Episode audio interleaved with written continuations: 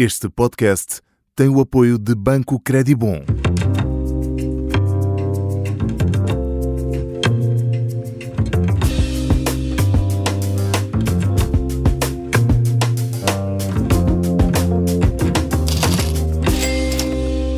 Trocos no bolso calham pela última vez eh, neste que tem sido uma belíssima, esta que tem sido, aliás, uma belíssima parceria entre o Observador e o Banco Credibon. Eu sou Vicente Figueira, trato melhor o dinheiro do que tratava quando isto começou. Ainda não sou um expert, ainda não cheguei às folhas de Excel, mas certo é que menos gastador estou de certeza. Hoje temos o prazer de receber Hugo Bizarro, maquilhador profissional, professor de dança, coisas que faz muito bem a par com a gestão do próprio dinheiro. Começou desde cedo. Hugo, bem-vindo.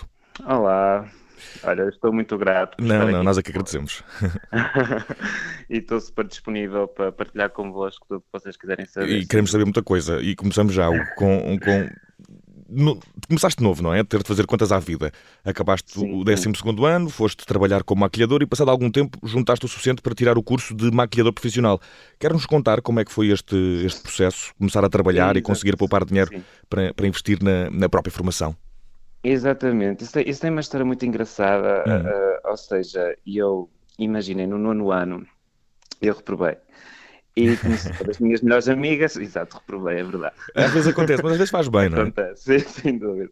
E conheci uma das minhas melhores amigas, que ela é bailarina, e então uh, ela achava que eu tinha jeito para aquilo, não sei o quê, e ela de certa forma obrigou-me a entrar na dança. E aí, claro que eram os meus pais ainda que me pagavam, não é? Uhum. Uh, pronto, e foi através da dança que eu comecei a descobrir a maquilhagem. Ok. okay isto aqui é tudo um ciclo, não é? Pronto. E, uh, e, pronto, entrei na dança, a partir daí comecei a fazer alguns trabalhos de, de dança, também que me ajudou a juntar algum dinheiro, ah, sem boa. dúvida alguma, e ajudar também os meus pais. Uh, e a partir daí, por causa dos espetáculos e desses trabalhos, eu comecei a automaquilhar e ajudar as pessoas a maquilhar e tudo mais. Uh, então, as minhas irmãs, entretanto, ofereceram-me um mini curso de maquilhagem uhum. e eu precisava de arranjar um trabalho fixo, consegui um trabalho fixo, também numa marca de maquilhagem, e aí é que eu consegui juntar um, um, um maior valor de dinheiro e pagar o meu próprio curso e formar-me profissionalmente na área. Eu, tu, tu, assim. exato. Eu, partindo daí, tornas-te depois uma espécie de exemplar máximo daquilo que é uma vida millennial, fazes tudo um pouco, dás aulas de dança, és maquilhador e, e neste âmbito fazes trabalhos uh, como freelancer, se não estou em erro. Saber, sim, saber gerir uh, o dinheiro e tempo que, quando se trabalha nestes uh, moldes, é difícil. Eu, eu, pergunto isto porque a minha profissão não me obriga a fazer a mesma gestão do, dos projetos nem dos orçamentos, porque eu, estou, eu trabalho numa organização no, e tenho isso feito por uma, por uma estrutura. Sentes que se não tivesses uh, começado a gerir o teu orçamento desde cedo, terias mais dificuldades em trabalhar, por exemplo, neste regime de freelancer?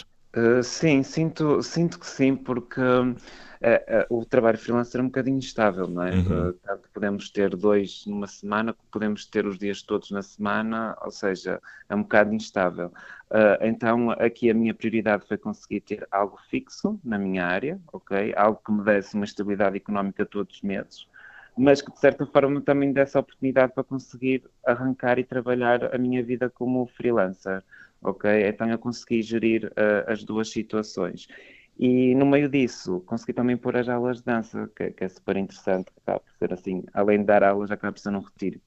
E, e, e, e, o no que diz respeito à, à, gestão do orçamento, sendo freelancer, torna-se muito mais difícil. Às vezes o orçamento está perto de esgotar antes do, do próximo trabalho, acontece? Uh, exato, uhum. acontece. Aliás, eles até às vezes, aquilo depende das empresas, não é? Podem demorar mais tempo a pagar, uhum. como podem demorar menos tempo a pagar. Por isso, lá está. Uh, viver como freelancer tem que ser alguém que já esteja nisto há muitos anos e que já tenha assim um bom nome e consiga ter ali uma okay. estabilidade nessa área super tranquila. Que eu espero um dia chegar lá, estou a fazer por isso e cada vez está a correr melhor, sem ainda bem. alguma. Ainda bem, ainda bem. Uh, porque nós vamos já aqui percebendo que para ti, para ti poupar é importante, assim é assim pagaste o teu, teu curso de maquilhador profissional. E há ainda uma coisa que, que, me contaram que é muito curiosa. Tu juntaste dinheiro, a parte de todas estas coisas, e compraste um carro para, para viajar pela Europa e também pela África. Era dinheiro que tinhas poupado de propósito para o carro ou tinhas poupado por poupar e acabaste por, por dar-lhe esse uso? Onde eu quero chegar aqui é, é mais fácil poupar se houver um objetivo. Um Exato, foco. É, é, exatamente. É mais fácil poupar se houver um objetivo ou um foco. Mas, por exemplo, no questão do carro, eu tive a sorte, por acaso, uh, de a minha irmã uh, ter um carro na altura e eu juntei dinheiro só para estar mais confortável na minha vida e viver o meu dia a dia. Só que, entretanto, eu senti a necessidade de comprar um carro e peguei nesse dinheiro que juntei e, e lá fui eu com tudo na loucura, não é? comprar um carro muito melhor do que o que tinha antigamente e uh, estou super contente com isso. E, e, o carro, e ainda, tens esse carro, ainda tens esse carro contigo?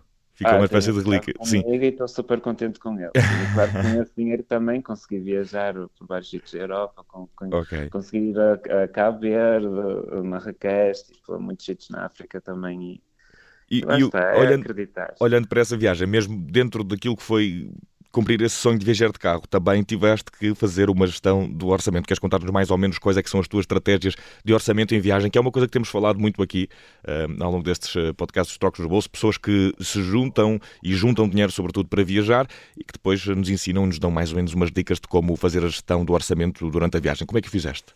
Exatamente. Então, eu sou uma pessoa que tenta poupar ao máximo, uhum. okay? porque eu acho que não é preciso ter muito dinheiro para nós conseguirmos fazer viagens incríveis, na minha opinião. Todas as viagens que eu fiz foram incríveis e não gastei muito dinheiro. É tudo uma questão de saber procurar bem uh, as escalas dos aviões, porque às vezes ficam muito mais caras. Uhum. É uma uhum. questão de, em vez de ficarmos todos num quarto separados, podemos ficar todos num quarto com três camas, acaba por ficar também mais barata a divisão do valor do hotel, por exemplo. Ou seja, acaba por ser coisas simples que acho que as pessoas às vezes não pensam e acabam por gastar valores dinheiro sem, sem ser preciso. Até por acabam até por ser enganadas pelos próprios anúncios sim, online. Sim, sim. E... Exatamente. Sim, Eu não gosto muito de ir a agências, confesso, nada uhum. contra elas, claro. mas também nada a favor. é só mesmo gosto de ser eu a tratar disso, pelo menos eu próprio controlo, controlo melhor os meus gastos. Confias mais em ti e tens essa habilidade. Exatamente. E, e, relativamente aqui, Hugo, a, a poupanças futuras, tu vais continuar a maquilhar e a dar aulas de dança, vais continuar a poupar, investir, e se sim, como? E, e já agora também, eh, se o teu próximo objetivo passa por algo do género, comprar uma moto e dar a volta ao Brasil. Isso era incrível. Isso era demorava imenso tempo a fazer, mas era uma ideia espetacular, sem dúvida. Então, eu tenciono, sem dúvida, não é? Continuar a juntar e, uh, e continuo. Quero continuar a dar aulas e quero continuar nesta área e tenho um objetivo muito grande que eu adorava. Uh, adorava que era a minha própria marca de maquilhagem. Hum é um dos meus objetivos principais de, de vida na, na, área profissional.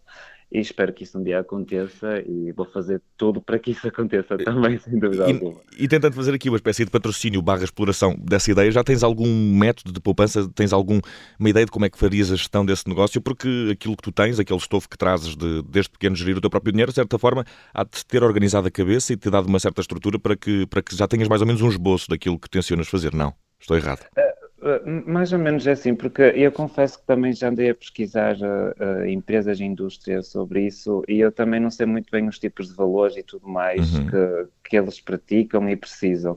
Ou seja, com toda a sinceridade, ainda não sei bem responder a essa pergunta. É algo que ainda estou a explorar e quero ter mesmo a certeza de como fazer, ok?